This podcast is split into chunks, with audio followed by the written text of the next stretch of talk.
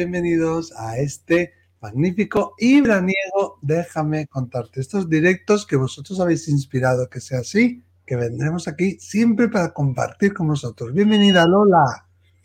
Muchas gracias, Miquel. Ya estamos otra vez en directo con todos mm. los que nos están escuchando, los que se están conectando ahora, los, que tienen preguntas que hacernos, los que van a salir también en directo con nosotros y pues con muchas ganas de hacerlo.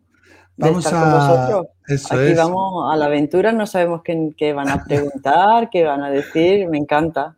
Y nos encanta porque además nos dais este espacio de poder compartir, de acercarnos a vosotros, de que confiáis en nosotros y eso es muy de agradecer. Lola, vamos a explicar si te parece la dinámica de qué es lo que vamos a hacer hoy, porque hay gente que ya está escribiendo en el chat, pero lo que queremos es ver vuestras caras, que entréis aquí en directo, que compartamos con vosotros, ¿no es así? Sí, efectivamente. Eh, Miquel dejará unos, un link eh, para... lo pongo. Eso es para que la persona que, quiera hacer la pregunta pues se conecte con nosotros, esté en este espacio también con nosotros, pueda comunicarse con nosotros, hablar, preguntar, contar, compartir ¿eh? y no seamos nosotros dos los únicos que estemos aquí eh, en la pantalla, sino que estéis vosotros también físicamente. Y, por supuesto los que estáis por el chat, pero también nos ha gustado mucho la idea ¿eh? y a la gente también le ha gustado mucho la idea de estar también con nosotros aquí, en persona, en vivo, claro. expresándose como somos. Claro, expresándose. Eso, nos ayuda a tener ese sentido de comunidad, de familia. Si os voy a pedir, por favor, brevedad. Si lo hacemos breve, eh, os contestamos después fuera de antena y así hay más personas que pueden participar, exactamente, más personas que pueden venir. Ese enlace que hemos puesto ahí, simplemente lo clicáis, entráis aquí en la sala de espera, pero eso sí, tenéis que tener la cámara puesta, ¿eh? Por ejemplo, veo que Andrea ha accedido a la sala de espera, pero no tiene la, cámara puesta. Vale. Em, y... Eso es muy importante, que, se, que mm. lo que se vaya a compartir, pues que sea en formato abreviado, reducido, sintetizado. ¿no? Porque es. que si no, aparte de que no podemos compartir con, otros que nos están escuchando y también quien hacen las preguntas, pues se copa demasiado el programa, a lo mejor con un determinado tema que puede ser interesante para esa persona, pero a lo mejor para el resto de las personas no es interesante, ¿no? Y aquí lo que se trata de ser fluido y dar cabida a la mayor parte y la mayor gente posible. Pues aquí está el enlace, cuando queráis ya podéis acceder, por favor con la cámara, cámara y el vídeo encendidos. ¿Y qué vamos a compartir? Como ha dicho Lola, temas de interés general, temas que sean interés para todos, no, no un mensaje para mí o un mensaje de mis seres queridos, cómo está mi padre o cómo está... No, el déjame contarte es eh, bueno, una comunidad donde se exponen temas que pueden ayudar a todas las personas. Exactamente. ¿Eh? Hola a todos los que nos estáis eh, escribiendo ahí por el chat. No nos da tiempo a leer a todos los mensajes que están, pero sé que sois muchos. Y esta es nuestra oportunidad para participar aquí en directo, con viva voz, con cámara, con vídeo, con audio, siempre con nosotros, que nos conozcamos, Lola, porque muchas veces eh, escriben las personas en el chat, algunos de ellos son muy asiduos, pero no sabes quiénes son, no, no, no sabes sus caras. Sí. aprovechar ahora y conectaros, tenemos como una hora y este espacio, como siempre, lo hacéis vosotros. O sea que conectar ahí. Andrea veo que está intentando, intentando, pero Andrea entra y sale, entra y sale. Le voy a dar paso a Andrea, que ahora vemos que está todo negro.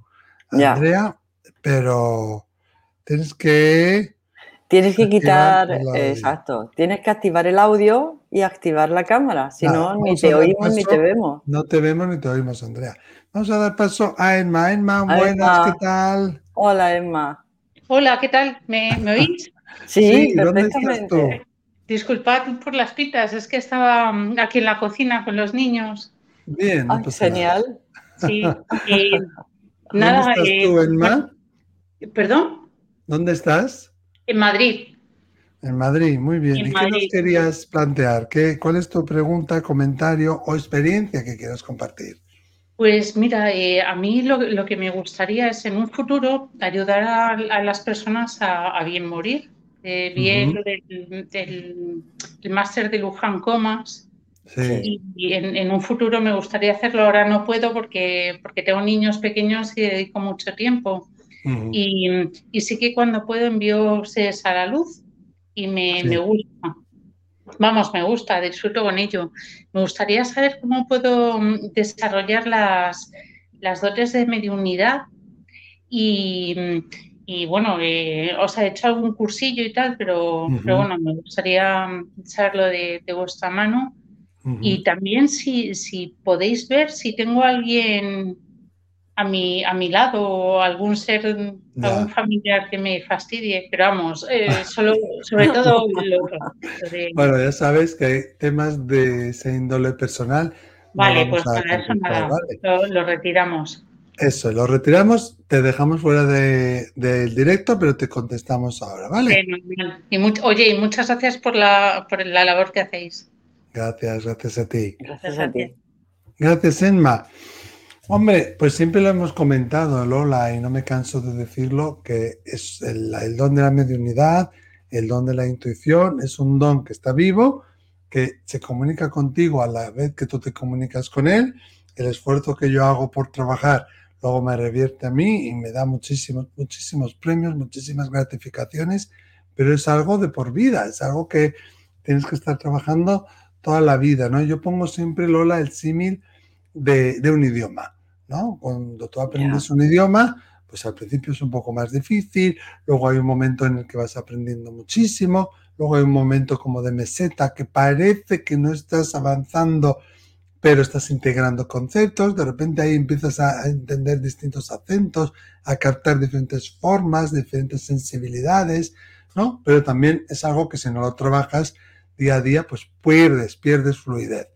Em, yo te diría que eh, has mencionado cursillos, Enma, pero que no dejes de trabajar, que busques formaciones, ya hay mm, gente eh, que da formaciones más o menos regladas, más o menos estructuradas.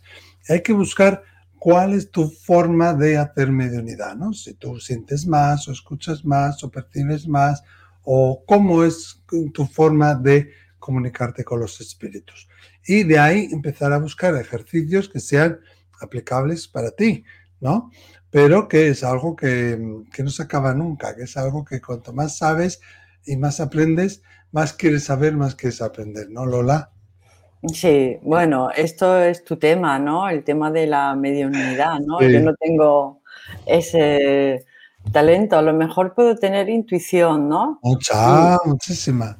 Y es verdad que hay que trabajársela, ¿no? Porque la mm. intuición es una conexión que uno tiene con su ser superior. Mm. Y esa conexión eh, aunque la tenemos, pero la tenemos todos, pero hay gente que está más desconectada que otra y dentro hay distintos grados. Eh, quiero decir que hay que trabajárselo, hay que trabajarse esa conexión, hay que darse cuenta de cuando uno se desconecta y se deja arrastrar por el ego, por los afanes de la vida y todo eso produce una, porque el ser humano tiene, tiene mm, un tema con el que lidiar, que son el tema de las emociones. ¿eh? Entonces, si te dejas arrastrar por las emociones, te quedas muy terrestre, muy en este plano, y lo primero que hay que aprender es a controlar las emociones. Por eso algunas veces lo hemos dicho que el autoconocimiento también te lleva a, lo que es la mediunidad, la intuición, las habilidades psíquicas que puedas tener. ¿eh? Eh, la autoobservación y no dejarse arrastrar por esas emociones, ¿no? Porque eso te, hace muy terrenal, te, aplasta, te aplasta mucho en este plano y por ende te desconecta un poco de, tu canal, de tu centro. ¿eh? ¿Cuántas veces vamos por la vida descentrados? Hombre, Yo lo digo mucho a mis alumnos, ¿eh? cuando empiezan, les digo, este trabajo que hacemos no se trata de hacer un trabajo personal, nuestro objetivo primario no es hacer un trabajo personal, pero en definitiva, si tú quieres estar más conectado, quieres tener más intuición, quieres tener más mediunidad, requiere hacer un trabajo personal, porque si no lo haces, lo que vas a hacer es proyectar tus miedos, proyectar tus expectativas, experiencias eh, sobre la otra persona, ¿no? Entonces, no podemos decir, haz este ejercicio o haz otro ejercicio, sí, hay que ver cómo funcionas tú, cuál es tu, don primario y desde ahí empezar a trabajar en esa línea, ¿no? Y sobre todo ejercicios de visualización, de buscar ratos de esparcimiento, de contacto con la naturaleza, una dieta más o menos adecuada. Eh, y eh, yo recomendaría muchas visualizaciones, muchos ejercicios de visualización y eh, meditaciones guiadas, ¿no? Sí, y luego toca el tema del bien morir, ¿no? Mira, ese es un tema que a mí me, me, apasiona. Sí, yo te diría primero para, eh, siguiendo la línea que estábamos diciendo, que para desarrollar la intuición uno primero tiene que aprender a controlar sus propias emociones, pues para ayudar a una persona a hacer el tránsito, primero tiene uno que enfrentarse a su propia muerte. Tú podrás acompañar a una persona en el tránsito hasta donde tú te hayas trabajado a ti misma. Claro. ¿Eh? Porque hay mucha eh, gente que dice, yo no quiero porque a mí me da miedo, porque claro, le, despiertan cosas, le despiertan emociones. Le despiertan cosas y es enfrentarse a la propia mm. muerte de uno, a la propia finitud de la vida de uno, ¿no? ¿Eh? Cuando te empiezas a enfrentar y a trabajar que, la, vida tiene un periodo que es corto, que es para todos un inicio, un final, y, y empiezas a darte cuenta de que primero que tu vida aquí en este plano se va a terminar en un momento determinado. Este paseo que damos por aquí, eh, como decía Miquel en un programa, en este parque de atracciones, pues tiene un principio y tiene un final y luego volveremos a casa. Eh, el ir aprendiendo a desapegarse de un montón de cosas que nos tienen anclado a este plano es ir aprendiendo a vivir la vida ligeros de equipaje y estar también más preparados para el día que nos tengamos nosotros que, marchar, pero también para ayudar a las personas mm. a marcharte, a marcharse, a, irse, ¿no? a cambiar de plano. Porque empieza uno también a quitarle dramatismo al asunto, ¿no? ¿Eh? En el momento que empiezas a trabajar tu propia muerte, que un día te vas a marchar, que estás aferrada a muchas cosas, que hay muchas relaciones. ¿Cómo te gustaría vivir tu vida si se acabara mañana? ¿no? Oye, pues a lo mejor eh, hacías las paces con gente. ¿Por qué esperar al último momento y no empezar a hacerlos ahora? ¿Eh? ¿Para qué vamos a esperar si no sabemos ni el dónde ni el cuándo? Y eso nos va a proporcionar una paz interior. Mm. Eh, y eso también te va a ayudar a estar más conectado con tus dones, ¿eh? Cuando lo haces claro, Claro, mm. e, es que, claro, todos son habilidades psíquicas que tenemos innatas en el ser humano que por motivos culturales, de educación, etcétera, eh, de tabú, el tabú de la muerte, ¿no? Nos han impulsado a que no pensemos en ello y mm. así nos han ido descentrando de nuestro ser. Claro. Cuando... creo que los colegios deberían enseñarnos, vale, cómo una mujer se queda embarazada, cómo nace un bebé, todo eso, pero también cómo morir y qué es la muerte. Porque parece Exactamente. Que es un tabú.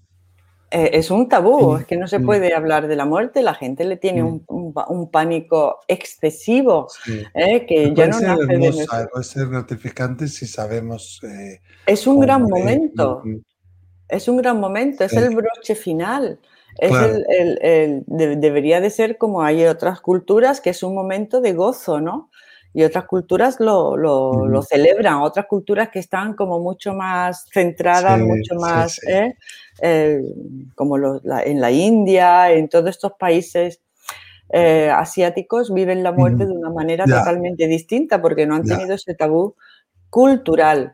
¿eh? que es un tabú de, prejuicios y cultural. O sea que trabajarse uno mismo su propia muerte te va a ayudar muchísimo a hacer acompañar a otras personas en el tránsito y a respetar todos los puntos de vista, de la persona que mm. no quiere no quiere enterarse de que se está yendo, porque hay personas que, viven en ese autoengaño y le cuesta muchísimo, con lo cual son unos tránsitos Mm, más largos, pero ahí sí se puede, por ejemplo, mm, trabajar con la familia, ¿no?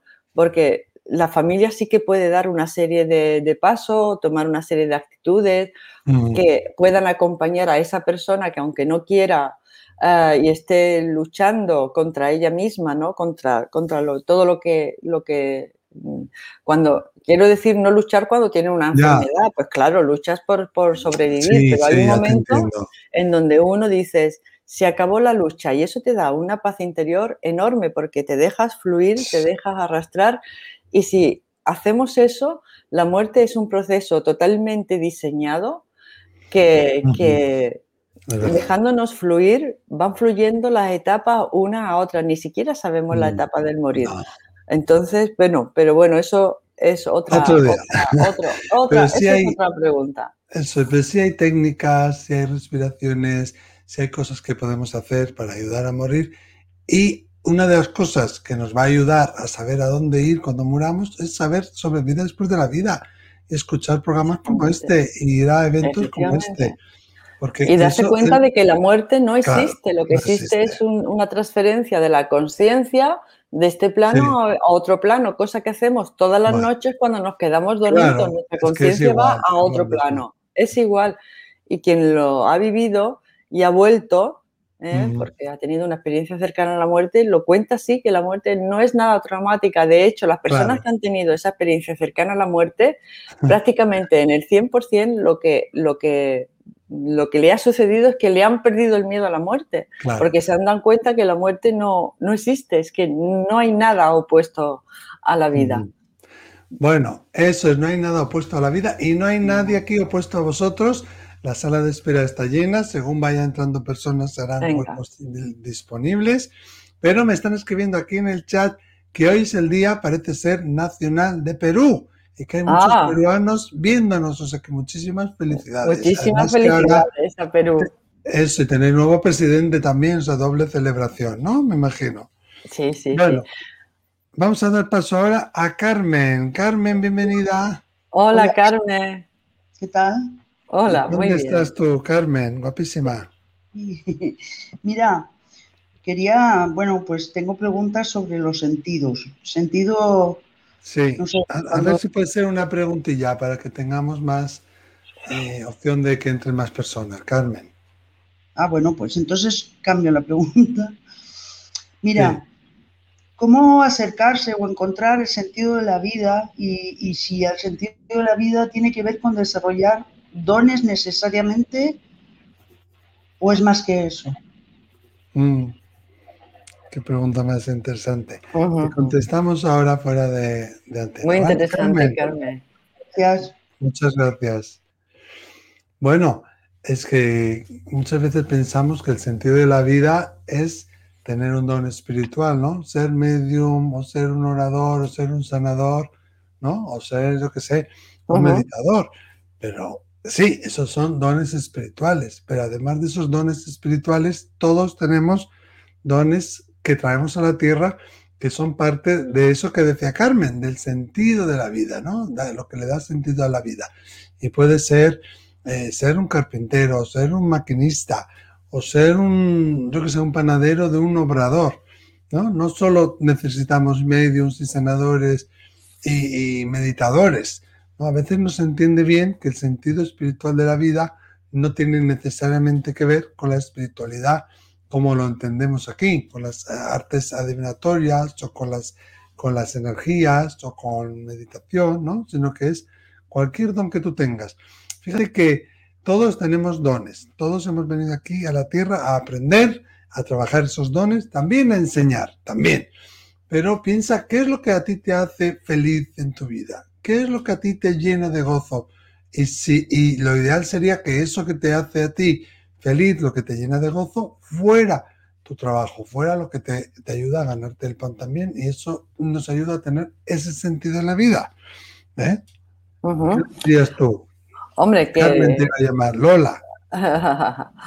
Eh, pues que el sentido de la vida se desarrolla o se empieza a obtener desarrollando mm. tus dones y los talentos que todos tenemos. ¿Cómo saber cuáles son nuestros dones y nuestros talentos? Como ha dicho Miquel, aquellas cosas que haces sin esfuerzo. Mm. ¿Qué cosas haces sin esfuerzo? ¿Haces de comer sin esfuerzo? ¿Es algo que te gusta? Ah, todo aquello que se hace sin esfuerzo eh, son tus dones. ¿eh? Hacer una buena comida, eso da felicidad a las personas que se sientan luego a la mesa, ¿no? Al que le guste cocinar, claro, porque al que le guste cocinar. Claro, hay gente que no gusta cocinar, pero hay gente que le gusta hacer otras cosas. ¿eh? Y en esas otras cosas que le gusta hacer, ahí está el sentido de tu vida. El sentido también te viene cuando empiezas a darte cuenta de las cosas que te ocurren. ¿eh? ¿Qué cosas te ocurren en tu vida? Ah, cosas que, te gustan, que no te gusta, te gustaría que fuera de otra manera, porque claro, ahí mm, uno empieza a ver que vienen determinadas circunstancias que, tienes que lidiar con ellas, porque como dice Miquel, hemos venido a aprender y se nos van a plantear retos, se nos van a plantear retos. ¿eh? Una, una, Eso es también el sentido de la vida, darse cuenta de que es un reto, observarlo como un espectador, no dejarse llevar, ¿no? que no sea como la, el mar que te arrastre, sino sentarte en tu, en tu centro y desde tu centro actuar y llevar a cabo ese sentido de la vida, sea cual sea, como si es coser, como si es pescar, como si es ser médico, como si es ser arquitecto, ¿no? Darte cuenta, yo creo que el sentido de la vida es darse cuenta de las cosas que a uno le suceden, qué cosas te hacen sufrir, ¿eh? Qué cosas mm, la haces con, alegría, la haces sin, sin esfuerzo. Darse cuenta de que el sentido de la vida no es sufrir, no, es pagar karmas, porque uno puede pagar karma sin sufrimiento. ¿eh? Eh, venimos a, claro, de forma amorosa. Se puede pagar un karma que sin, sin, necesidad de sufrir, sin necesidad de sufrir, ¿no? Además que no se entiende bien muchas veces el karma, ¿no? El otro día escuché un comentario que dice una persona, ¿Y yo qué karma tengo? ¿Tengo el karma malo? ¿O yo porque mi madre hizo no sé qué, yo soy mala y estoy condenada y no sé qué? No, el karma no. funciona así, no es el ojo por ojo y el diente por diente. Es verdad que tú, tus buenas acciones y tu buen pensamiento, ¿eh? porque a veces igual no, no te atreves a hacer algo, pero lo piensas y ya con eso ya estás creando karma, pero también puedes crear un pensamiento contrario y, y neutralizarlo, ¿no? Entonces, las buenas acciones atraen buenas cosas y las personas positivas, creo que hace poco lo decías tú, Lola, en un Déjame contarte, les vienen cosas positivas. ¿Por qué? Bueno, pues porque tienen esa actitud, ¿no? Igual ese sea el sentido de la vida de esas personas, ¿no? Donde no hay un sentido de la vida, una labor, un talento, como dice Lola, ni grande ni pequeño. Todos somos necesarios. Y además puede ir cambiando, que tenemos más de uno.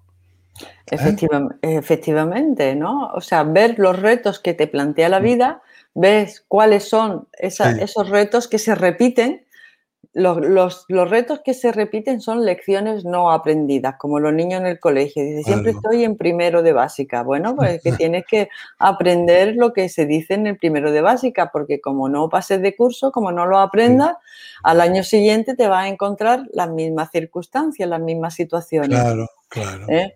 Entonces, el sentido de la vida es vivirla, vivirla, vivirla. ¿eh? No, no huyendo, pues voy por aquí, ahora huyo por allí. No, enfrentarse, plantarle cara a la vida, ver, ver las cosas que te están sucediendo, eh, darse cuenta de cómo quiere uno solucionar esos temas desde el corazón, desde el corazón, porque si la solucionamos desde la venganza, el rencor, eh, etcétera, la rabia, eh, el enfado, nos damos cuenta de que esos son callejones sin salida que no solucionan ninguna ninguna más eh, daño a ti. estás haciendo más daño. Eh, eso no quiere decir que nos, nos, pongamos firmes cuando nos tenemos que poner firmes, que también es una lección, que hay gente que es demasiado complaciente, demasiado buena y tiene que aprender a, individualizarse y a tomar una postura y decir, no, esto es lo que pienso y lo voy a defender. ¿Eh? O sea que el sentido de la vida para cada uno va a variar, va a variar. Eh, pero, todos tenemos un sentido o Todos tenemos un sentido, pero fundamentalmente es darse cuenta de que aquí no hemos venido a sufrir. Y que el sufrimiento, no, habrá dolor, pero el sufrimiento es opcional. Ese opcional que decía Buda es el de nuestro libre albedrío, es el, de trabajarnos por dentro. ¿Eh?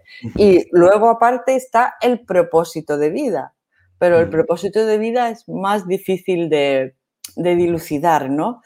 Eh, Kabuli dice. Un poco unidos, ¿no? El sentido y el propósito. Y el propósito, pero el propósito es. Para desarrollar uno. Mm. Claro, has venido a aprender, ¿no? Kabuli dice que en las últimas 48 horas de vida de la persona, la persona se da cuenta porque en ese momento su, el propósito está como mucho más escondido, ¿eh? no está tan fácil de, dilucidar. Dice que en ese momento, en la expansión de la conciencia, te das cuenta cuál ha sido el propósito de la vida, ¿no? de tu vida. ¿no? Eh, y, a lo mejor ha sido ese, el, el aprender a defender a tener coraje, valentía. Fíjate todas las cualidades que pueden pertenecer a tu yo superior y cuáles las que pertenecen a este plano y a esta densidad, ¿no? Y al plano egoico, ¿no? Que nos agarra mucho aquí a, este, a, esta densidad. ¿eh? Pero bueno, sí, tenemos que desarrollar estos dones, no podemos ir por la vida de una forma pasiva, ¿no? Tenemos que en algún momento encarar esas situaciones. Eh, exactamente, a lo mejor ha sido aprender a defender tu postura ¿eh? y a no, no, ser tan complaciente, sino a defender tu postura. Uno muchas veces es complaciente porque necesita que los demás lo reconozcan y que los demás lo amen, ¿no? Cuando a lo mejor no se ha trabajado ese amor propio, ¿eh? Eh, esa dignidad propia de decir, bueno, pues yo soy así, pienso de esta manera, no voy a ofender no trato de ofender a nadie, que no es tozudez, decir, mira, yo soy así porque pienso de, esta, de esta manera, ¿no? No, me, no hablo de las situaciones de tozudez, que algunas veces dicen, no, pues me empecino, ¿no? Porque yo quiero que las cosas salgan así. No, no me refiero a eso, sino, mm. a defender tu propia opinión, ¿no? Sin, sin, necesidad de atacar al otro, ¿no? Pero tampoco sin, sin tener que invadir o estar cediendo siempre el terreno eso puede ser un propósito, por ejemplo, ¿no? Que es, claro que sí. Que es distinto a lo que es el sentido. El sentido tiene más que ver con, lo karmático, con las cosas que te están sucediendo todos los días, aunque al final ves que el propósito es como una especie de colofón, ¿no? Mm. ¿Eh? Como la frase final, ¿no? Eh, y, tenemos tantas vidas que no, no hace falta aprenderlas. no podría, es que no podemos aprenderlo todo en una, ¿no? Claro. Eh, pero, bueno, nosotros, Lola, queremos seguir aprendiendo. Venga. Vamos a darle un poco de meneo porque si no, no nos va a dar tiempo de meter venga, a Venga, vamos a. Voy, voy a intentar. Gloria Gandolfo. Hola. Hola, Gloria. Buenas, bienvenida, Gloria. Te has quitado el micrófono ahora mismo tú sola. Oye, el micro, el micro, Gloria. Ahora. Ahora, otra vez. No sé qué me estás tocando, ¿eh? Guapísima. Que te toque. Ya está, Gloria. Cielo, soy una abuelita. ¿Me escuchan? Sí, ahora sí. Dónde, bueno, ¿Desde dónde te conectas, Gloria? ¿Cómo, querido? ¿Desde dónde te conectas? Soy una uruguaya que hace 50 años vive en Buenos Aires. bueno. Así que soy del Río de la Plata. Eh, agradecidísima de todo lo que me están enseñando. Eh, tengo 77 años y he tenido una vida muy límite, muy arriba y muy abajo. Eh, mi único hijo se quitó la vida hace cuatro años y medio.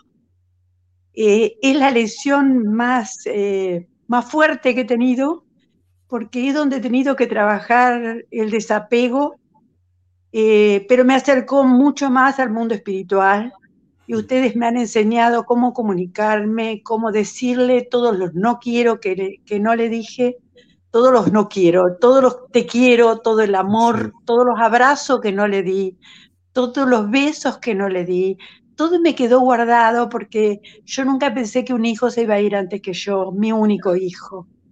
Ustedes me han enseñado, cosa que les estoy enormemente agradecida, a entender que Él está, que Él recibe mi amor y todos los días me encargo, unos minutos dispongo para hacerle oración para que esté en la luz. Creo que está en la luz porque yo solo lo soñé cuando recién falleció a los pocos días. Eh, hablando por teléfono, yo iba pasando frente de él en un lugar abierto con una persona que yo sé que me podía hacer daño, no, sé ni quién era, pero yo sabía que eso podía ocurrir y mi hijo mientras hablaba por teléfono estaba atento cuidándome. Eso para mí fue un claro mensaje, estoy en lo mío, pero estoy atento. Sí, eh, claro, porque ellos siempre están así, atentos, cuidándonos. Fue el único sueño, el único sueño que tuve, eh, pero bueno, el agradecimiento a ustedes. Gracias, gracias a ti. Mi vida, yo he tenido clarividencias espontáneas, eh, de ver como en películas, sin colores, cosas que van a suceder y que después han sucedido.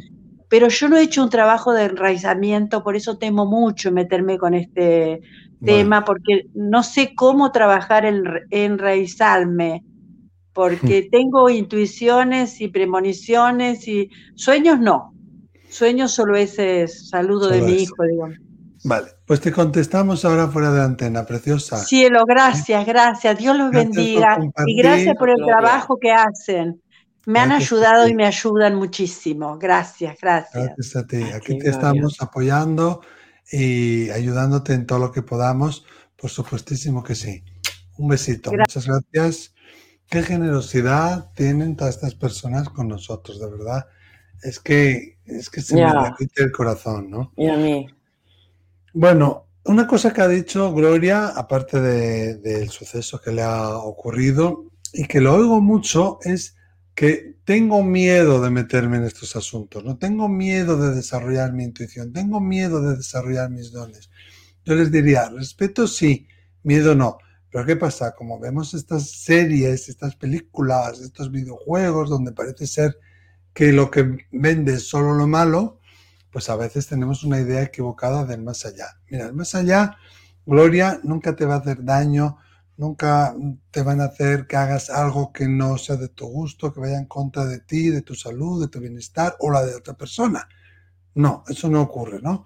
Desde el otro lado solo nos pueden guiar y ayudar y solo pueden y desean que tengamos una vida más plena, mejor. Entonces miedo no, pero sí es que es verdad que hay que tenerle un respeto, ¿no? Y para enraizar, yo mm, siempre recomiendo que cada uno busque su manera. No sé Lola qué manera tendrá. A mí me encanta, por ejemplo, en el Instituto de Isarpe flipan conmigo porque yo me quito los zapatos, me gusta caminar solo, eh, perdón, descalzo. A veces doy así como saltitos, me gusta tumbarme en el suelo. Entonces yo busco mucho la compañía de los animales, eh, tocar el suelo con los pies, dar esos saltitos eh, meterme los pies en, un río o en el agua, caminar descalzo por la hierba, eh, buscar el contacto con la naturaleza. A veces depende también la alimentación, eso igual Lola lo sabrás tú mejor que yo, que hay alimentaciones, hay un tipo de alimentación que nos ayuda a enrizar, ¿no? Entonces, pero es buscar un poco tu, tu forma. Exactamente, hombre, yo la forma que tengo de enraizar es eh, de, dos formas. Primero, el amor a la vida. El mm. amor a la vida, eso que tú dices de ir por la naturaleza, o sea, tú vas por la naturaleza, vas por un bosque, vas por la playa, ¿no?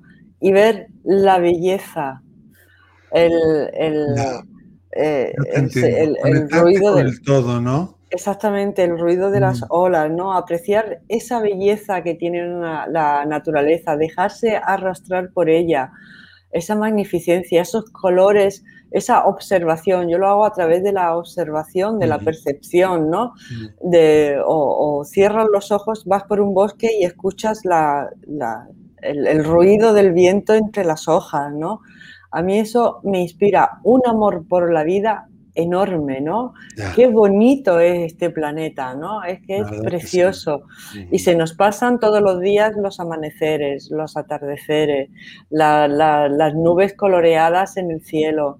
¿eh? es una forma... El viento que te da en la cara, ¿no? El viento que te da en la cara. Cuando te bañas, cómo se evapora el, el sol, cómo te evapora el agua por todo el cuerpo, ¿no? Ese volverse al cuerpo ¿eh? es lo que quería llegar, ese volverse al cuerpo, de sentir el cuerpo, de las eh, percepciones que, la naturaleza eh, te ofrece, percibirlas, observarlas, sentirlas, ser consciente de ellas, es una manera de enraizar. Para mí una manera de enraizar es esa. Y otra es el sentido del humor. Ah, o sea, encontrar, tenemos mucho nosotros. Encontrar sentido del humor en las cosas que nos pasan, ¿no? Es una forma también de amar a la vida, ¿no? Pero desde otro, punto, de, desde otro punto de vista, quitarle un poco de dramatismo, ¿no? Reírnos de nosotros mismos, de las cosas que decimos o que hacemos algunas veces. ¿Cómo se me ocurrió esto? Pues porque soy muy divertida. ¿eh? Oye, eh, y, Didi, perdona. No, no, ya no sé lo que iba a decir. Alimentaciones que contengan más cantidad de sal nos ayudan Mira, yo te digo la verdad, yo conozco, mira, yo siempre pongo el mismo ejemplo. A Jesucristo le preguntaron si había alimentos impuros, porque eh, la comida judía es comida kosher, es comida tal y cual, ¿no? Y él, aunque era judío y era rabino, pero no seguía todas esas normas. Entonces le preguntaron que si, si había alimentos impuros y entonces él dijo que nada de lo que entrara por la boca del hombre era impuro, mm. sino lo que salía por la boca del hombre procedente del corazón. O sea que, él, él mismo comía comía carne, el cordero, bebía. El primer, el primer milagro que hizo fue convertir eh, el vino, eh, el agua en vino. Sí, sí, sí. Eh, o sea, que eso ya tiene su sentido del humor, ¿no? El primer milagro que hace es conviertes el agua en vino. ¿eh? Luego, hay, gente que dice que si era vegetariano, pero bueno, ¿cómo va a ser vegetariano, hombre? Jesucristo no era vegetariano, si hizo el milagro de la multiplicación de los panes y los, peces. Y los peces, claro. no multiplicó panes y tomates multiplicó panes y peces. Hombre, entonces... antiguamente había una vida Sí, muy dedicada a la agricultura, pero también a la caza, a los animales, a la explotación ganadera y al mar, ¿no? Lo que hemos dicho. Eh, efectivamente, ¿no? Entonces yo no considero que haya, tiene que sobrevivir, ¿no? Con el respeto y el amor a la naturaleza, ¿no? Si, si, vas a comer algo, agradece a la naturaleza todo lo que te está ofreciendo, ¿no? Eh, y, y, y, y, luego qué duda cabe que hay alimentos, más bien bebidas, pues el alcohol, pues claro, si te aturde, pues ahí no estás en tu centro, ¿no? ¿Eh? También es verdad que hay alimentos que nos sientan mejor que otros, que se hace la digestión mejor que otros, que son más ligeros, mm, con lo cual tu cerebro está más oxigenado y podrás meditar mejor si haces una comida pues bastante espesa, pues claro, luego lo que quieres es acostarte a dormir, incluso hacer las digestiones mal. Mírate qué es lo que a ti te sienta bien, ¿no? Yo particularmente, a mí cuando quiero claridad mental, me sienta muy bien el agua con limón. El agua con limón. El ayuno, incluso el ayuno, ¿eh? E incluso el ayuno. Mm. ¿eh? Tomas agua con limón o te mantienes un día en ayuno y la verdad es que te das cuenta cómo aumenta tu claridad mental. ¿Y cómo te das cuenta? Porque empiezas a ver, a percibir las formas, los colores más brillantes.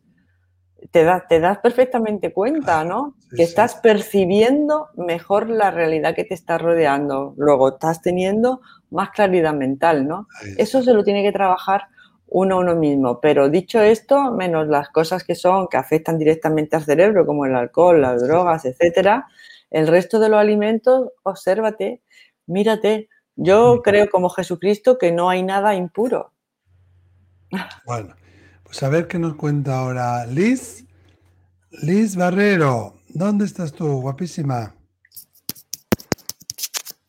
Tienes que activar el audio. Si no me activáis el audio. Hola, ¿me escuchas? Ahora, ahora sí. Sí, sí, sí. Eh, ¿Qué tal? Todo el mundo, por favor, activar colombiana, y vídeo. ¿eh? colombiana? En Colombia, bueno. Colombiana, pero vivo ya, ya unos, unos añitos aquí en Madrid. Pero nada, me encanta escucharlo. Ah, Les agradezco muchísimo por todo ese conocimiento que nos transmiten. Y pues a ver, eh, yo tengo, pues más que todo, a ver, os cuento así rápidamente. Bueno, mi padre falleció en enero de este año por COVID. Ha sido un proceso bastante fuerte de duelo para mí y para toda mi familia. Y desde hace unos meses he entrado pues como en ese tema también espiritual, acercarme un poco como a ese, yo superior que llaman, ¿no? Pero me ha pasado algo muy curioso y pues quería por eso preguntaros. Eh, cuando yo suelo pensar en mi papá o hablo con él, a veces se me parecen mariposas eh, de color blanco. Bueno, dicen que, que, pueden ser ellos manifestándose y todas estas cosas, pero claro, como todo esto es nuevo para mí, me sorprendo. Eh, o a veces se me, para, se me para un pajarito sobre la ventana. Entonces, son cosas como que no sé si es que son supersticiones mías o cosas que te imaginas con la mente, ¿no? Pero quisiera saber si ellos también se pueden comunicar a través de, pues, de, las, de las otras formas de vida, ¿no? Como los animales o este tipo de, expresiones de la naturaleza, ¿no? Como para saber que están contigo. Muy bien, Liz, muchísimas gracias. Te contestamos fuera de... Muchas gracias. Gracias a ti. Bueno, de hecho, Liz, hay un, déjame contarte, ¿eh? que hablábamos de la libélula del más allá, ¿eh? Se llama La libélula del más allá. Míralo, es muy interesante. Y hay otro eh, también así de, mariposas. Hay varios, creo que de mariposas. Hombre, yo tengo que decir que rotundamente que sí, que ellos se manifiestan muchísimas veces a través de mariposas, de mariquitas, de libélulas, de pájaros. No todo lo que vemos, todo, todo lo animal va a ser siempre una manifestación de ellos, ¿eh? eso lo tenemos que tener en cuenta. Pero vamos a pensar cómo ocurren esas cosas, esas manifestaciones, cómo se dan, en qué momento, cómo sucede. Eso, si tú estás atento, vas a ver cuándo sí es, un, es una manifestación, sin obsesionarse sin pensar que todo es una manifestación. Después, si él te habla con pájaros, seguramente él amaba a los pájaros si él detestaba a los pájaros y nunca quería estar cerca de un pájaro, no se va a manifestar a través de un pájaro. ¿no? Entonces piensa un poco en su vida, qué aficiones tenía, qué gustos tenía, qué, cosas le gustaban. Y en el reino animal también de esa manera se suele manifestar. Es muy habitual la mariposa, porque claro, es un símbolo de transformación, es muy habitual eh, aves o seres, perdón, que vuelan. ¿No, Lola? acuerdas de la libélula del más allá? Que el caso más bonito tuvimos. El caso muy bonito de esa mamá que había perdido a, su hijo. Muy, muy bonito. Eh, os recomendamos, si estáis interesados, que, que, lo veáis, porque es muy lindo. Eh, yo pienso lo mismo que tú. Yo algunas veces pienso, bueno, cuando yo esté en el, en el otro lado, ¿cómo voy a hacer para comunicarme con los que han quedado en este lado? No es, no, no, no, no es fácil, porque claro, a no ser que te aparezca y te diga, hola, estoy aquí. Pero eso... Tú seguro que con margaritas blancas, Lola. Yo con margaritas blancas. ella yo, ya, ella ya sabe lo que digo yo. Lo que sí, ya lo hemos comentado también en otro programa, lo de la margarita blanca. Eh, pero algunas veces lo pienso, ¿no? Eh, pensando, por ejemplo, en mi padre que ha trascendido, ¿no? Si él quiere darme alguna señal, ¿cómo lo haría, no? Porque mm, no es fácil. Las personas que vivimos aquí estamos tan metidas en nuestro mundo que percibir esas señales, que es lo que ella estaba preguntando, esas señales puede resultar un poco complicado. Y eh, yo las veo. Te puedes obsesionar y pensar que todo son señales. Que todo es una señal, no. Hay que, hay que vivir eh, hay que vivir, y, eh, pero hay momentos, hay momentos en donde tienes esa intuición porque a lo mejor estás pensando en él o, estás recordando algo o alguna cosa que te ha dicho eh, y de repente aparece ese suceso, ¿no?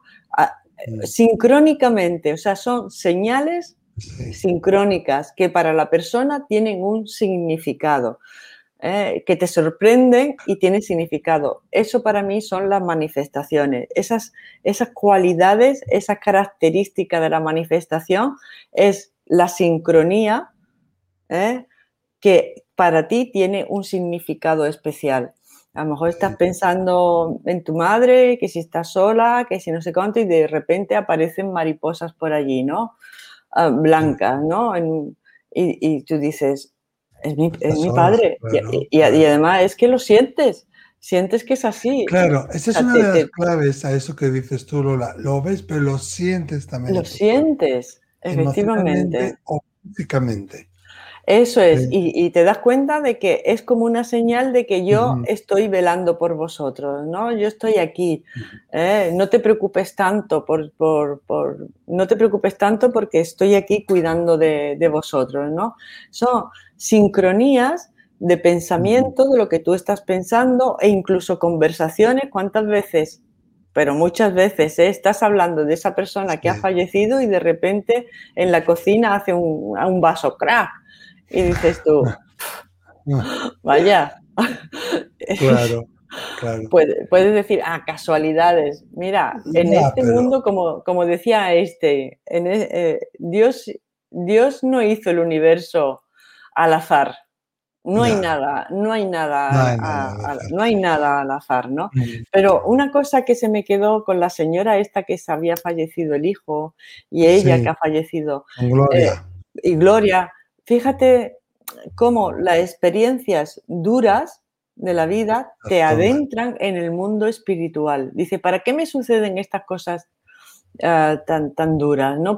¿Para qué me ha sucedido esto? De repente eso es un catalizador que te impulsa de una manera meteórica hacia el mundo espiritual.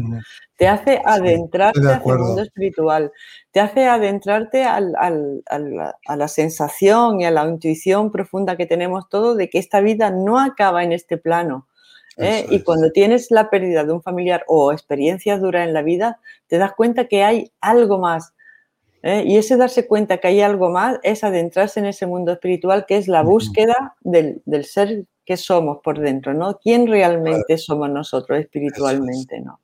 Eso es. Y volviendo a lo de las señales, siempre buscad señales que tengan que ver con gustos, con aficiones, con cosas que nos hacen en vida. Y pedirles, dile, quiero que te muestres y quiero que te muestres de una forma en la que yo pueda con, certeza, saber que realmente eres tú, porque ellos eso lo van, lo van a honrar. Bueno, vamos a ver qué es lo que quiere Ana. Hola, Ana. por favor, hola, hola, cariños, ¿cómo estás? Muchísimas Ay, no sé cómo. Se acopla, Se acopla, no. Ay, no sé cómo. No sé, no, no. No, tengo ni idea. quites el volumen de, YouTube. no, es que así no, puedo, ¿eh? Así no podemos hacerlo. Volvemos luego con Ana. Vamos mientras tanto con uh. Nuria. Hola, Nuria. Nuria Hola. Nuria? Hola, Nuria. Desde Agramunt, Lleida. De aquí, de ah, España. de España, muy bien. ¿Qué nos quieres contar? Bienvenida. Ah, gracias, os quiero un montón. Sois fenomenales. Muchas gracias. Y quiero solamente decir una cosa que me pasó para todas esas personas que nos están escuchando, para darles un poco de, ánimos y de, y de amor y todo. A mí falleció mi padre hace dos años y a mí lo que me daba más rabia, porque yo sabía que estaba bien y que tenía que hacer, bueno, yo lo entiendo todo muy bien desde que os escucho, pero pensaba, ostras, mm, no puedo abrazarlo, no puedo darle un beso. Puedo hablar con él porque puedo decir, mira, papá, esto y aquello, pero no podía el abrazarlo, el darle un beso. Me quedó aquí. Y un día noté el amor más grande que he podido notar en mi vida, que es algo que no se puede explicar, es, es algo que impresionante y me dieron un abrazo y un beso. Yo no sé si fue mi padre o fue mi guía que me dijo, mira, sí, se puede hacer. Hombre, yo creo que sí sabes que Yo sé que él, yo sé que él, al cabo de un tiempo lo soñé y me dijo, mm, tenemos que ir a comprar una camisa que me tengo que ir a un, a un sitio muy especial. Le digo, vamos, y le, compremos una, le compré una camisa con él de un color azul celeste, brillante. Era como si, una tela como si no fuera tela, era algo muy especial. Y le digo, ¿y con qué pantalón lo llevas? Y me saca un pantalón igual. Digo, ala. Y, digo, y me dice, no me gusta mucho, pero es lo que hay. Digo, pues ala. Y es lo único que puedo decir que hay otra cosa que nos quieren muchísimo y el amor que hay no se puede explicar. Y espero que eso ayude a mucha gente que nos está escuchando ahora. Muchas gracias por escucharme, os quiero un montón y seguir con esa labor que es muy, muy grande. Muchas gracias, Nuria. A todos, a todos mis almas, a todos. Gracias, muchísimas gracias por compartir. Hay, que ver, Miquel, ¿eh? como cuando se tienen experiencias de este tipo, que, te, que, te, que, te, sientes inundada en un momento determinado por, por, por ese amor, por ese... ¿eh? No, se llaman experiencias inefables. No hay palabras para describirlo. Cuando escuchéis decir, tuve una experiencia inefable, ¿no? Inefable quiere decir que no hay palabras para describirlo. Porque es de, una eh, rareza, por eso no hay palabras, porque son cosas raras, no son cosas frecuentes. A lo mejor los budas, estos que están aquí ya ascendidos, pues lo tienen todos los días, ¿no? Pero vaya, yo hablo del, común de los mortales que algunas veces ha sentido esa, esa inspiración, ese arrebato, ¿no? De, de, sentirte inundada por un amor impresionante. No hay palabras para describirlo no se puede describir. Tampoco puedes repetir la experiencia, ¿no? Te, te, viene y te viene en ese momento determinado. Pero yo creo, como dice Miquel, que fue tu padre el que te, el que te abrazó. Le has pedido tantas veces eh, ese abrazo que no le pudiste dar en, eh, en vida o que echas de menos los abrazos que te daba cuando estaba en vida, que, te, que, que, lo pudo proporcionar, ¿no? Eh, eso es otra, otra, cosa, ¿no? Si los que están en el, en el Maya se rigen por sus leyes y, les permite acercarse a nosotros en algunos momentos o no, eso no lo sé. Eso es. Hombre, claro que sí. Em, vemos además eh, esto, Nuria, que él iba vestido de azul, un azul raro, has dicho tú, como opalino, que es el color de la espiritualidad y el color del más allá. Te invito a que veas, si no lo has visto ya, la película Soul de Disney. Entenderás también muchas cosas. Aquí en estos directos, en Déjame contarte, podéis compartir también vuestros, vuestros como ha hecho Nuria. Como ha hecho Nuria. Vuestras experiencias, porque todo enriquece muchísimo. O sea que gracias de nuevo. Pero fíjate qué formas distintas de comunicarse. Un padre con, las mariposas, los pájaros, este padre dándole el abrazo. ¿eh? A ver si Ana ya no se nos acopla. Baja el volumen al ordenador, Ana, porque está Baja el volumen al ordenador, A ver, Ana, ¿qué tal ahora? Hola, hola. Ahora, muy bien. Ay, gracias, gracias, gracias, gracias, gracias, gracias, gracias. Mi gratitud es infinita. Mi gratitud es infinita. Lo siento mucho por mis pelos, pero bueno. Bueno, estamos muy guapa. Estamos en familia. Claro. Estamos en casa. ¿Dónde estás tú, Ana? Eh, yo vivo en Holanda, pero soy gallega. Ah, en Holanda. Vive en Holanda, mi marido es holandés. Ah, pero yo soy gallega, mi padre es holandés y vivo en Galicia y ah. yo vivo en Holanda. bueno, qué internacionalidad, esto me encanta. ¿Qué nos quieres eh, comunicar o preguntar? Eh, yo, yo tengo una pregunta que, vamos, para mí es muy importante y mi pregunta es, yo mm, desde siempre, ya cuando mis abuelos se murieron, con, yo tenía 8 y 10 años, yo sabía que se morían, eh, lo sabía no sé por qué, pero lo sabía.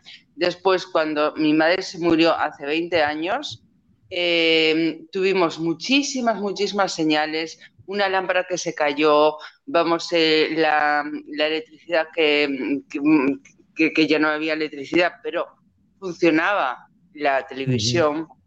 Eh, vamos, hace tres años mi, mi, queridísima gatita mía se, bueno, pues tenía un cáncer de mama y también se la tuve, la tuve que poner eh, a dormir. Y vamos, pero antes de eso, eh, vamos, un pájaro, vamos, es un cuervo, pero más pequeño. No, no sé cómo se llama eso en español, en holandés lo sé, pero en español no eh, batió contra, la, contra un gran ventanal que tengo aquí, etcétera, etcétera. Este, vamos, es una detrás de otra. Yo sé que cuando se va a morir alguien importante en mi vida, eh, me dan señales. Me, gusta, me encantaría saber si a otra gente le pasa lo mismo.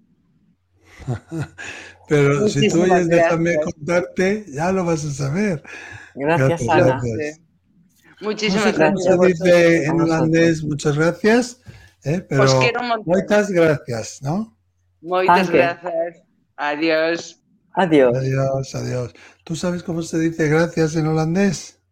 Yo creo que se dice, se dice tanque o algo así. Es que ah, sé muy poco holandés, sé decir adiós en holandés, dag, ah, doei, dag, dag, Bueno, guapísima. Yo creo que si escucha, ¿no? Nuestra amiga, déjame contarte, verá que hay muchísimos, muchísimos casos. Todos los que ha dicho y muchos más. que son bastante típicos y bastante recurrentes eh, cuando se refiere a la comunicación del más allá, la comunicación del mundo de los espíritus. Lo que pasa, Miquel, es que las personas, como tenemos todo queremos quitar hierro, importancia. Como, como todo, tenemos todo esto metido dentro de un tabú, eh, mm. esas cosas nos han enseñado de pequeños, que son supercherías, que son charlatanerías, que son imaginaciones. Han intentado denostar tanto el mundo espiritual, tanto, tanto, tanto, y no lo han conseguido porque ahí sigue el mundo espiritual. Porque no hay nada más verdadero que el mundo espiritual. el mundo espiritual, aunque el mundo espiritual puede hacer todo menos fallar. Menos fallar, aunque no hayan querido hacer creer y engañarnos de que lo único que existe es esto, todos sabemos, como dice. Como dice Ana, yo desde los ocho años yo sabía que mis abuelos iban a morir. Ella lo sabía, o sea, los niños que no están tan influidos por la cultura, la educación, etcétera, saben muchas cosas porque no, hasta que le dicen, eso son imaginaciones tuyas, eso son tonterías, no vaya a decir eso, vayan a decir por ahí que estás chalado. No, no, no, no. Y ahora la gente está hablando, está mm. compartiendo, está contando y nos están contando casos como el de Ana Ana, es muy frecuente, es muy frecuente lo que la... ahí había una Jacqueline, me parece, nos contaba, no, o Irache de Bilbao estaba contando que cuando murió su, tía, eh, pues, pues se le quemaron los enchufes, eh, saltaron chispas, había mm. un olor a quemado, dejó de funcionar la luz en la casa. Espera, que está aquí Irache de Bilbao. Irache, no tenemos cámara, pero tienes audio. Sí, hola. Hola, Irache. Estábamos hablando de ti. algo a este respecto? Es que os oigo con retorno. Porque tienes que apagar el sonido del, ordenador. Sí. A ver, ahí. No el tuyo, el del ordenador. No, no tu micrófono. Bajar el volumen del ordenador. El micrófono no. Bueno, luego volvemos con Irache. Acordaros, eso, si ponéis el volumen muy alto, se acopla. Entonces, el ordenador o el móvil o donde estéis conectando, bajarle el ordenador, el volumen. El volumen. El micrófono no. Claro, si no se escucha. Ahí. Sí. Ahora mejor. ¿No tienes cámara IRH? Ha quitado el sonido, además. IRH me está volviendo un poco solúa, ¿eh? A ver. No, tenemos que seguir con otra persona, IRH, porque no te escuchamos nada. Mónica GD, tienes que activar, cariño mío, el audio. Hola. por favor, hacerlo porque perdemos muchísimo el tiempo, ¿vale? Mónica, guapísima, ¿dónde estás tú? Hola. Mónica. Mónica GD. Hola, Mónica. Casi no te escuchamos, se te oye muy lejos. No se escucha, Mónica. Se escucha muy lejos, no te entendemos nada. Eh, luego volvemos contigo. No, Mónica, no se oye, no se oye nada. No se oye nada. A ver si hay más suerte con Maritita. Maritita. Hola, muy bien. ¿eh? Más jovencita se sabe todos los trucos de las nuevas tecnologías. Hola. Saludos desde Indio, California. Soy mexicana y tengo como año y medio, año y medio, sorry, año y, medio viéndolos y de verdad que me han ayudado mucho en un proceso muy difícil en el que he estado cargando hace seis años y medio. Falleció mi mamá. Eh, por circunstancias ajenas a mí. No supe la real este, situación por la que mi mamá estaba pasando, entonces en mi casa, soy la más chica, me toca hacer el papel de la que dice todo lo que los demás no dicen, la que regaña cuando los demás no regañan y eso me tocó ser la, la persona dura en el proceso de mi mamá. Al final ya supe que era una enfermedad terminal. Este, no era depresión como me hicieron saber. Yo tengo desde entonces lidiando con, con presión. He estado haciendo todo lo posible que hay de mi parte, tanto mentalmente, espiritualmente, físicamente para salir del hoyo donde estoy, pero hay una situación muy, muy particular. No puedo soñar a mi mamá, no me deja soñarla. He estado en canalizaciones angelicales, he estado tratando de, de aprender otro tipo de comunicación, he estado en un proceso de meditaciones diarias, guiadas, este, tratando de encontrar el por qué, el para qué, el, el pedirle perdón, el saber de ella que, que, me perdonó, que entendió lo que estaba pasando cuando yo no.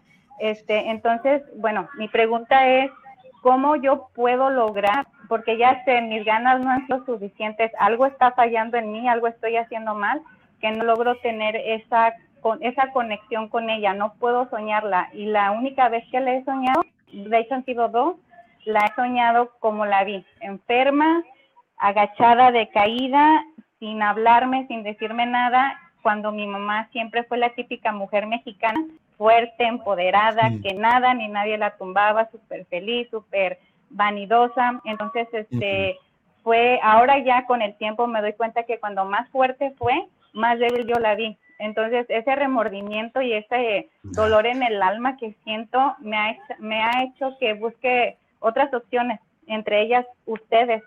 ¿Cómo puedo hacer para, para sentir una cercanía con ella? Ese clic, ese a lo mejor ese perdón que si lo tengo o no lo tengo. Vale, te contestamos fuera de antena, ¿vale, Martita? Muchas, muchas gracias. Gracias. Gracias a gracias. ti, gracias. Bueno, eh, Martita, no es que yo le llame así, sino que es el nombre de ella. Eh, eh, bueno, primero, primero yo veo aquí, no sé si estarás de acuerdo conmigo, Lola, un cuadro un poco de tipo ansioso eh, de ella, de Martita, que creo que requiere atención y probablemente atención médica y atención psicológica también. Hay una cosa que tenemos que tener en cuenta, cuando uno muere, no es que muero y ya está, sino que yo muero y hago un proceso. En ese proceso me convierto en mejor persona de la que era, ¿no? Mis talentos, mis habilidades, mis capacidades se exageran, se vuelven, eh, bueno, crecen, ¿no? Y las partes más negativas, más mundanas, más terrenales, más egoicas y relativas a la tierra, al apego, eh, eso que no nos gustaba tanto, desaparece. Nos volvemos como esa versión que siempre digo yo, 2.0, una versión mejorada de lo que éramos. Y tu madre habrá hecho su proceso de revisión de alma, su proceso de transición, habrá llegado a la luz, habrá hecho su, su viaje. Y una vez que ha hecho el viaje, no hace falta que les digamos nada. Ellos saben lo que hay en nuestro corazón, ellos sienten lo que nosotros sentimos, ellos saben lo que nosotros pensamos. incluso en los días anteriores, antes de morir, los espíritus siempre dicen que sabían lo que uno pensaba, que escuchan lo que uno hablaba, que sabían lo que uno sentía. Por eso hay que tener mucho cuidado lo que se hace cuando alguien está encamado, ¿no? Entonces, yo sé a ciencia cierta, vamos, me juego el cuello, que tu madre ya sabe que lo mucho que la quieres, que te tocó hacer ese papel, que probablemente hubo, eh, no se acertó quizá con el diagnóstico y eso hizo que se eh, llevara este tema de una manera distinta, pero oye, quizá ella como alma lo eligió también, ¿no? Lola, tenemos que tenerlo eso en cuenta. Pero una cosa que me preocupa mucho, Lola, es lo que ha dicho Martita, que mi madre no me deja soñarla. No, eso no, no, no, no ocurre, eso los espíritus no, no lo hacen.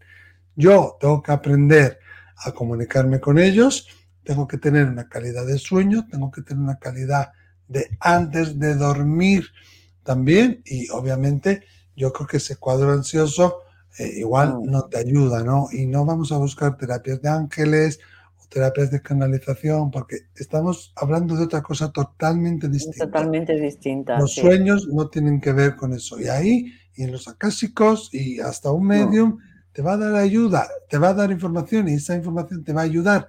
Pero el que tú sueñes con tu madre o no, no tiene que ver con ninguna de esas cosas. No. Primero tú, tus capacidades, tus hábitos, cómo tú te preparas, cómo tú has vivido tu día a día y cómo tú te preparas para la noche.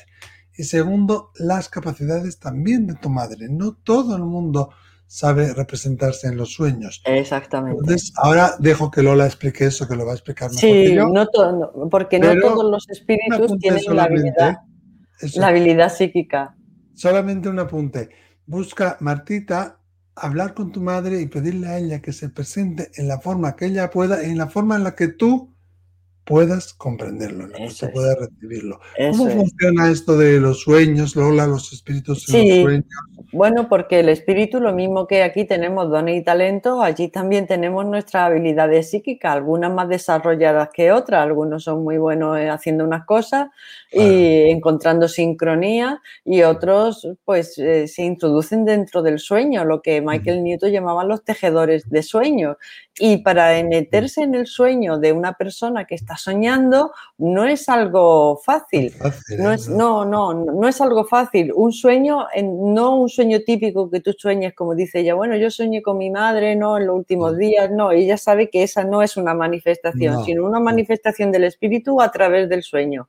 No es algo fácil porque tienes que unir tus, tus, energías con la energía del que está soñando e introducirte y, y provocar una, determinado patrón visual que sea entendible por la persona que está soñando. O sea, no es algo fácil. De hecho, mucha gente no sueña con sus seres fallecidos no, y otros, sin embargo, tienen sueños tan vívidos, tan lúcidos, que a raíz de haber tenido ese sueño, si estaban deprimidos, han dejado de estar deprimidos porque han visto la señal fehaciente de su padre, de su madre, de ese ser querido, ¿no?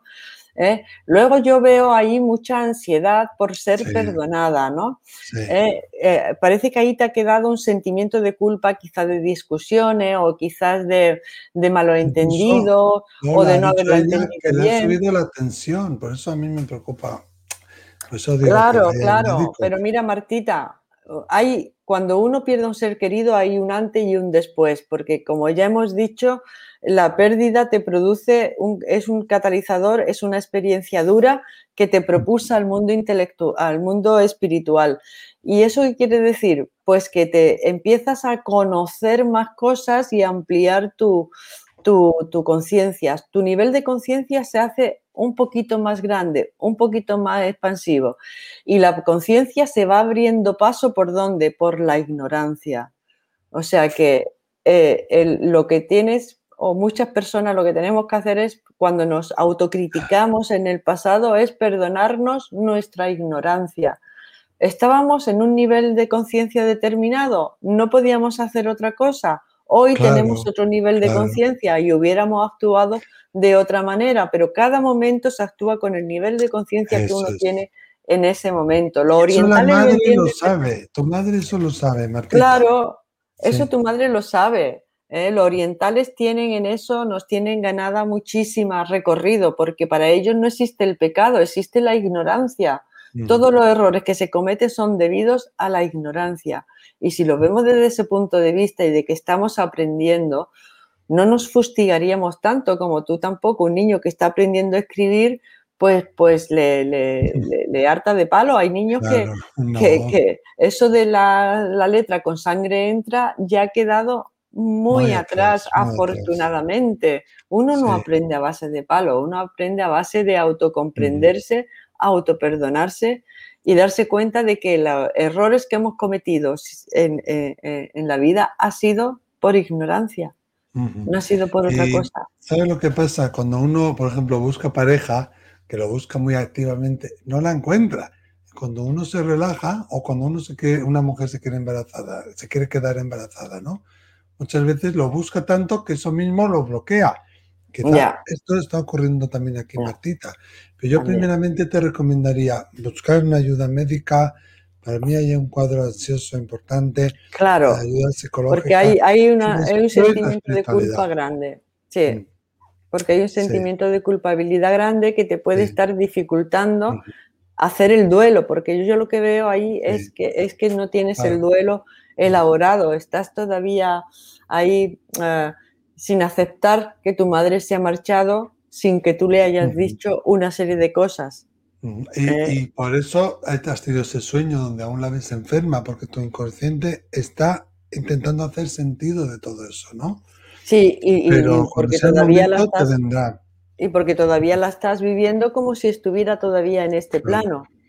¿Eh? por, eso yo veo ahí un duelo entorpecido por una serie de circunstancias personales que, como te ha dicho Miquel, estaría muy bien dilucidarlas, trabajarlas, elaborarlas con algún profesional. ¿eh? Yo lo veo más encaminado a eso que, a, terapias angélicas que las podrás hacer luego cuando te hayas elaborado bien ese duelo, Martita.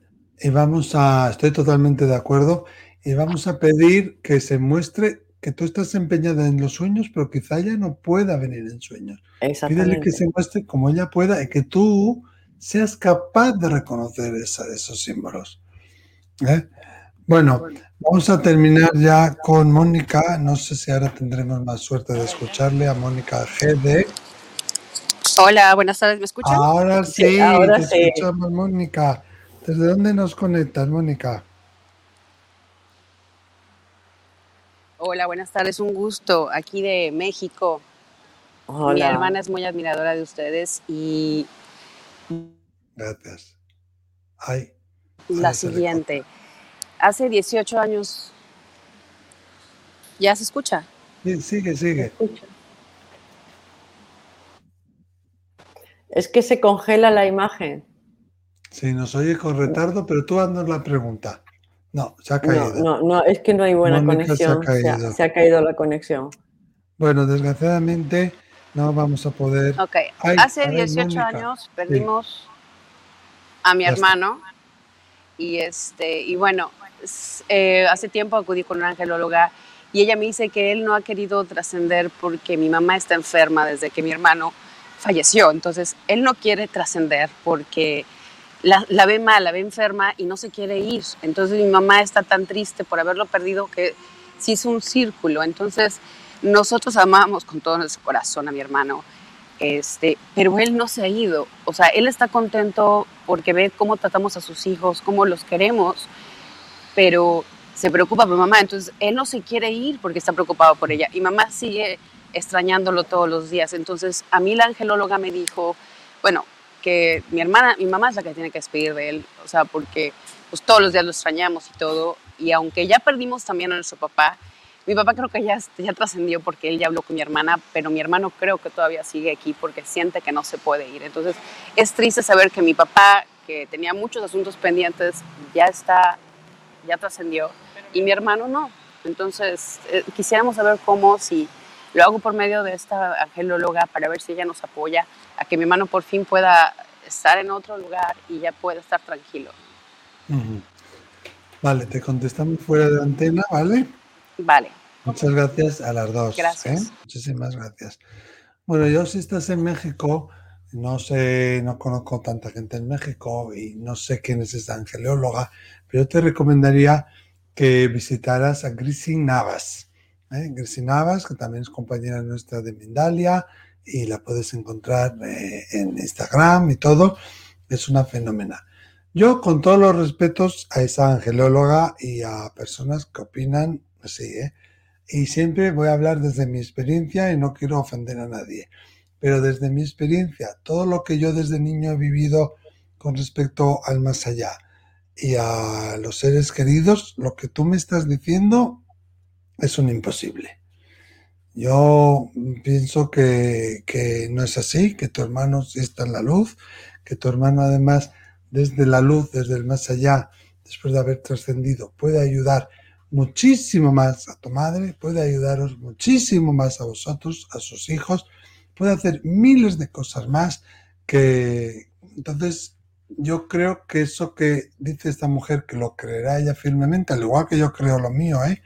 Pero bueno, es mi experiencia, que, que él no haya trascendido y que lleva aquí 18 años cuidando de la mamá porque la mamá está enferma, yo pienso que el caso, que no es así. Yo lo que veo, lo que sé del más allá y lo que yo siento ahora mismo al conectarme con vosotras, yo pienso que no, que no es así.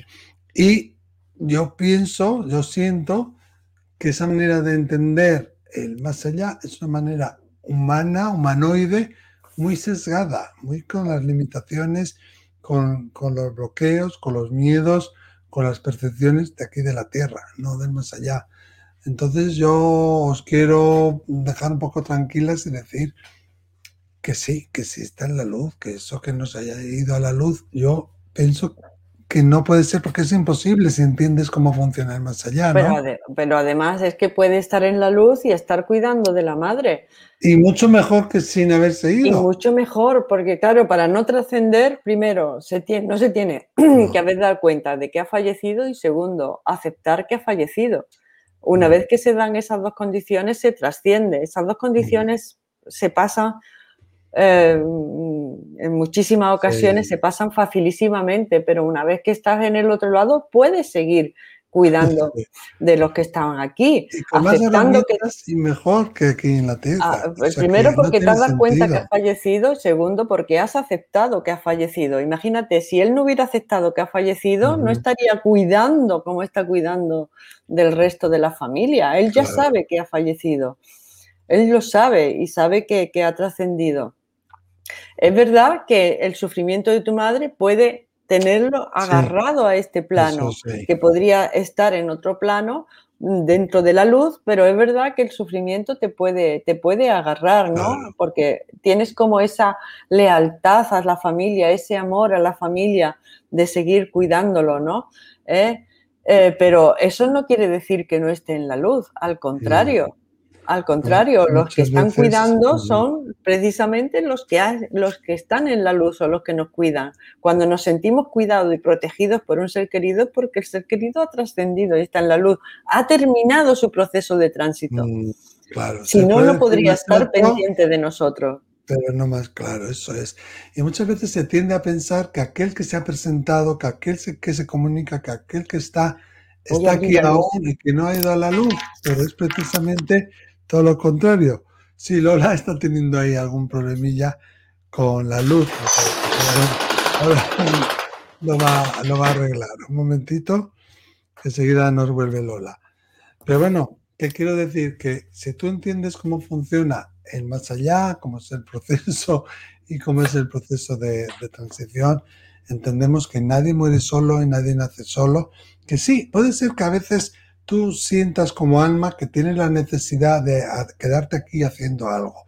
Y que sí puedes sentir que tu mamá te necesita o que mi mujer o que en el trabajo aún me necesitan. Pero nadie está solo. Ahí están los guías, ahí están los ángeles, ahí están los seres espirituales, ahí están otros familiares que, hayan, que han muerto anteriormente, los haya conocido o no, que le van a ayudar a darse cuenta y le van a ayudar a hacer el tránsito.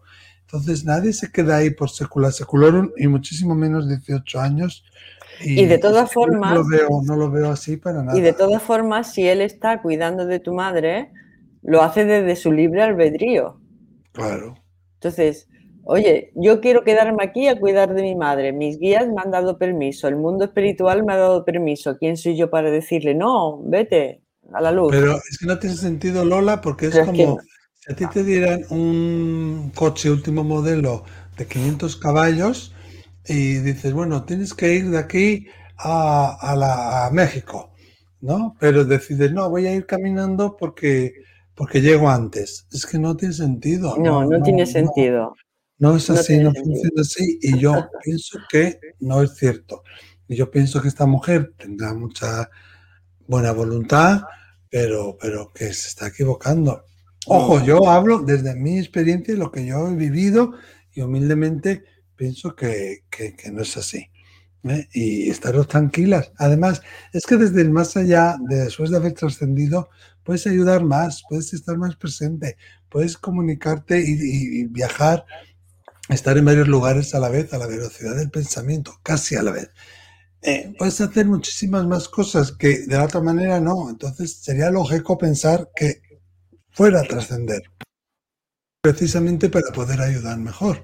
Efectivamente, efectivamente. Yo creo que eso de mm. ese periodo de tránsito que dura bastante poco porque se suele hacer ahí con los guías, con la ayuda, etcétera, aunque hay almas perdidas, pero las almas perdidas no están cuidando, están perdidas. Eh, tampoco están perdidas por siempre, eso hay que Tampoco están perdidas por siempre, ¿no? Pero cuando uno siente ya la presencia. Cuando uno siente la presencia de un ser querido y sientes la mano de un ser querido, esta mm. persona ha trascendido ya. Ha trascendido, está desde el plano de luz que es de donde puede ayudar. desde el plano del tránsito, aceptando que ha muerto y dándose cuenta y aceptando, desde ese están más involucrados dentro de su periodo de tránsito que el que pueda prestar ah, ayuda, ¿no? Cuando es prestar ayuda a los demás o estar cuidándolo. Y si él ha decidido seguir con, su, con tu mamá ¿eh? hasta el tiempo que dure tu mamá aquí, pues también es una decisión de tu hermano, ¿no? Pienso, yo, ¿no? Claro, pero bueno, yo no creo que no haya trascendido. No, no, no, yo tampoco lo creo. y además es como que, no sé, tiene muchísimas más herramientas y lo puede hacer mejor. Precisamente eso, por lo que dicen que él se quedó, lo va a hacer mucho mejor desde el otro lado. O sea que pues eso creo que no es así. Con todos mis respetos, ¿eh? En fin, tenemos que dejarlo aquí, tenemos que terminar este super mega especial directo de Déjame contarte. Recordaros una cosita, que venimos este sábado, ¿eh? a la hora de siempre, déjame contarte. Ya pronto vamos a entrar en agosto. En agosto sí vamos a seguir teniendo, déjame contarte, pero menos. Nos vamos a ir semi de vacaciones. y luego ya os contaremos que también en vacaciones vamos a hacer sorpresas para vosotros. Lo que no haremos en agosto va a ser un directo. ¿eh? Estaremos un poquito como en jornada reducida, ¿eh? pero seguiremos, seguiremos siempre a vuestro lado. ¿Quieres decir alguna cosa más, Lola? Nada más que agradeceros muchísimo a todas las personas que habéis intervenido, los que nos habéis escrito, los que habéis compartido este rato con nosotros, poner la confianza eh, mm. en nosotros y yo me siento como en familia, o sea, me siento como una comunidad, como en familia. Me, la verdad es que me encanta.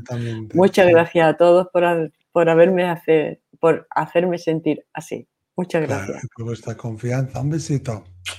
Muchas gracias. Adiós.